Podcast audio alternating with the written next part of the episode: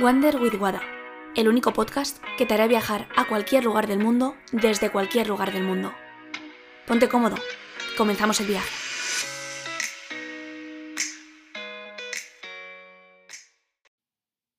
Muy buenas.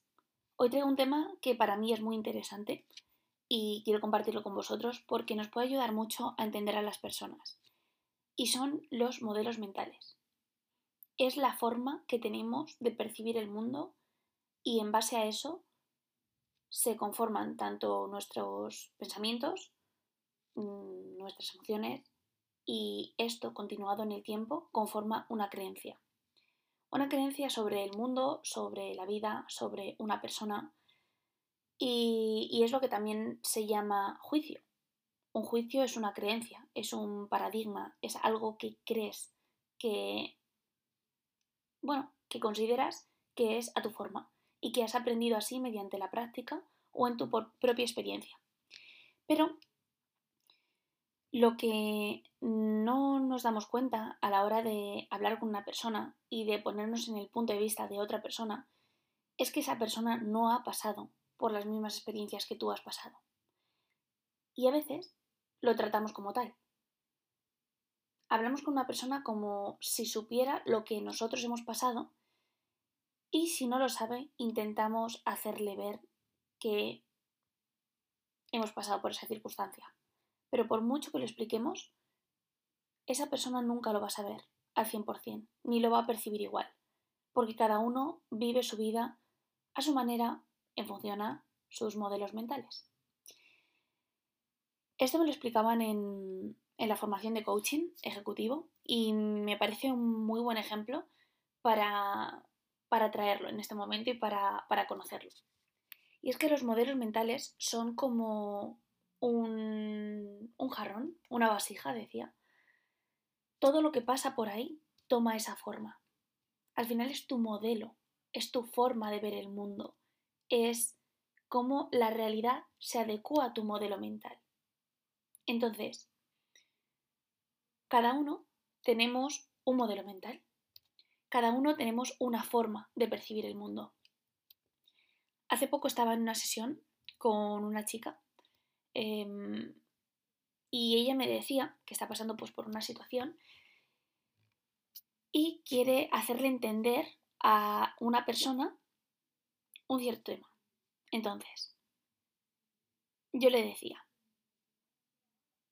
intenta ponerte en su lugar intenta entenderlo. Pero por mucho que lo entiendas, al final cada uno piensa de forma diferente. Piensa que las personas tienen una mente y quiero que lo visualices así en tu cabeza. Imagina que una persona tiene una cabeza cuadrada, es decir, esa es su mentalidad.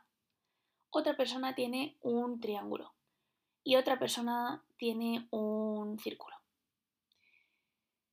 Y tú a veces intentas entender a esa persona de cabeza cuadrada, que es así, como, como piensa, que entiendo tu idea. Y tú eres un triángulo.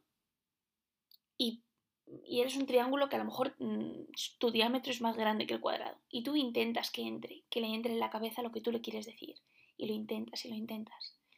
Pero su modelo mental, su forma de pensar, de percibir la realidad, no le alcanza. Porque no es capaz de verlo como tú lo ves ni capaz de procesar la información como tú la procesas. Y aquí es cuando viene la frustración y... Guada, es que no me entiende. Guada, es que yo lo intento, pero mira que lo intento e intento convencerle. Y ahí está el problema. Porque no puedes convencer a una persona. Porque en cierta forma, querer cambiar a una persona es egoísta. Porque lo hacemos por nosotros, no lo hacemos por esa persona. Pero cuando entiendes que esa persona tiene su forma de interpretar el mundo, la vida, que piensa de una determinada forma, y tú no puedes hacer nada para convencerle, puedes influirle, puedes intentarlo, puedes ayudarle, si él quiere. Pero si no quiere, da igual lo que tú hagas. Pero lo que sí puedes hacer es actuar conforme a eso. ¿Quieres una persona así en tu vida? ¿Te suma? Tener una persona así en tu vida? ¿Cuánto tiempo quieres pasar con esa persona? qué tendría que pasar para acercarte a su entendimiento. Si quieres, claro. Entonces traigo cinco puntos que nos ayuden a entender los modelos mentales de otra persona. Sobre todo, pues para que hagamos un poco de introspección y digamos, hmm, yo lo estoy haciendo, no lo estoy haciendo, ¿qué puedo hacer para mejorar? Bien, el primer punto es no suponer, preguntar. Cuando no sabemos algo, tendemos a pensar que sí lo sabemos por experiencias pasadas y en vez de preguntar y que nos lo aclare la otra persona, suponemos. Entonces estás, puede que haya una falta de información, estás suponiendo y rellenando esos espacios con algo que tú crees, pero es una información sin contrastar. Si no sabes algo, en vez de suponer y llevártelo a tu terreno o a tus experiencias o a lo que crees, pregunta. E incluso en circunstancias que sabes que es lo más posible. Pero lo más posible no es lo que siempre sucede. Por ejemplo, si tú siempre quedas con una persona a las 5 de la tarde y quedas para tomar café. Hola, fulanito, quedamos hoy. Y te dice sí. Y tú ya vas a dar por supuesto que va a ser para tomar café y que va a ser a las 5 de la tarde. Y a lo mejor no, porque a lo mejor ese día no quiere tomar café o a lo mejor tiene que quedar ese día a las 6 de la tarde. A lo que voy es que suponemos demasiado y preguntamos demasiado poco. Prueba a preguntar en vez de suponer y a ver qué tal va. Ese es el punto número uno. El punto número dos es entender a la persona. Intentar empatizar con su situación, sabiendo que nunca lo vas a entender al 100%, porque no has vivido sus, experiencias ni tampoco mm, estás en su mente, ni sabes cómo él percibe la información. No sabes qué modelo mental tiene, si es un triángulo, si es un cuadrado o si es un círculo pero intenta entender por qué lo hace de esa forma. Y cuando no lo sepas, volvemos al punto 1. Pregunta. El punto número 3 es respetar que es diferente. Que para ti es muy obvio que las cosas se hagan de una manera, porque lo has visto en tu casa y se ha normalizado, o en tu infancia.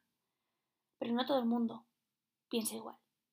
Entonces entender la diferencia no es mala, es una forma de respetar a algo que no es como tú lo piensas.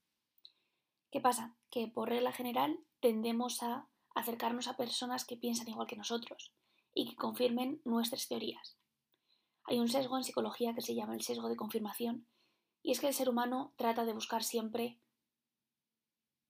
contrastar esa información, que sea, bueno, más que contrastarla diría afirmar esa, esa teoría con estímulos, con personas, con algo que corrobore lo que él piensa. Entonces por eso nos sentimos tan cómodos con personas que piensan como nosotros, porque corroboran nuestras teorías. Pero a veces respetar que una persona piensa diferente a ti te hace crecer y te hace ver las cosas desde otro punto de vista.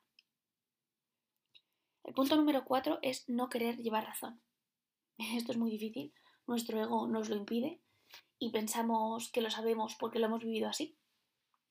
Pero imponer tu verdad a la verdad de otra persona, al final es como el dibujito este de que se ve un 6 y un 9 y cada uno lo está viendo desde un punto de vista diferente.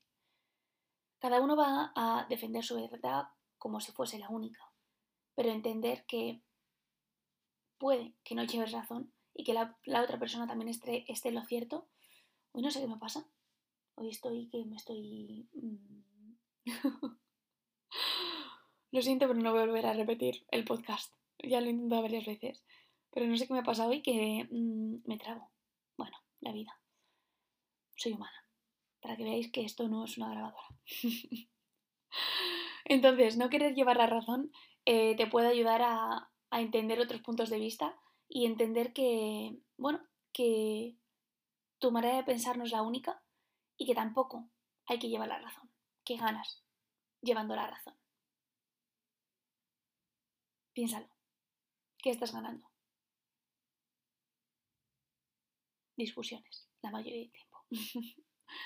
Pero bueno, eso es algo que te tienes que replantear tú. Si quieres tener la razón o ver otros puntos de vista y aceptar a los demás. Y el punto número 5 es por este sesgo de confirmación, es que intentes ver qué puntos en común tienes con esa persona para tener un poco de afinidad. Si alguna vez estás con una persona que dices, jo, es que no tenemos nada que ver, es que somos muy diferentes. Bueno, intenta ver puntos en común, puntos que sí os unan, conversaciones, personas. Y si no quieres tener debate o mm, discutir, entendiendo discutir como mm, una discusión constructiva, intenta traer a la mesa, al lugar, a la conversación, temas que os unan y no que os separen.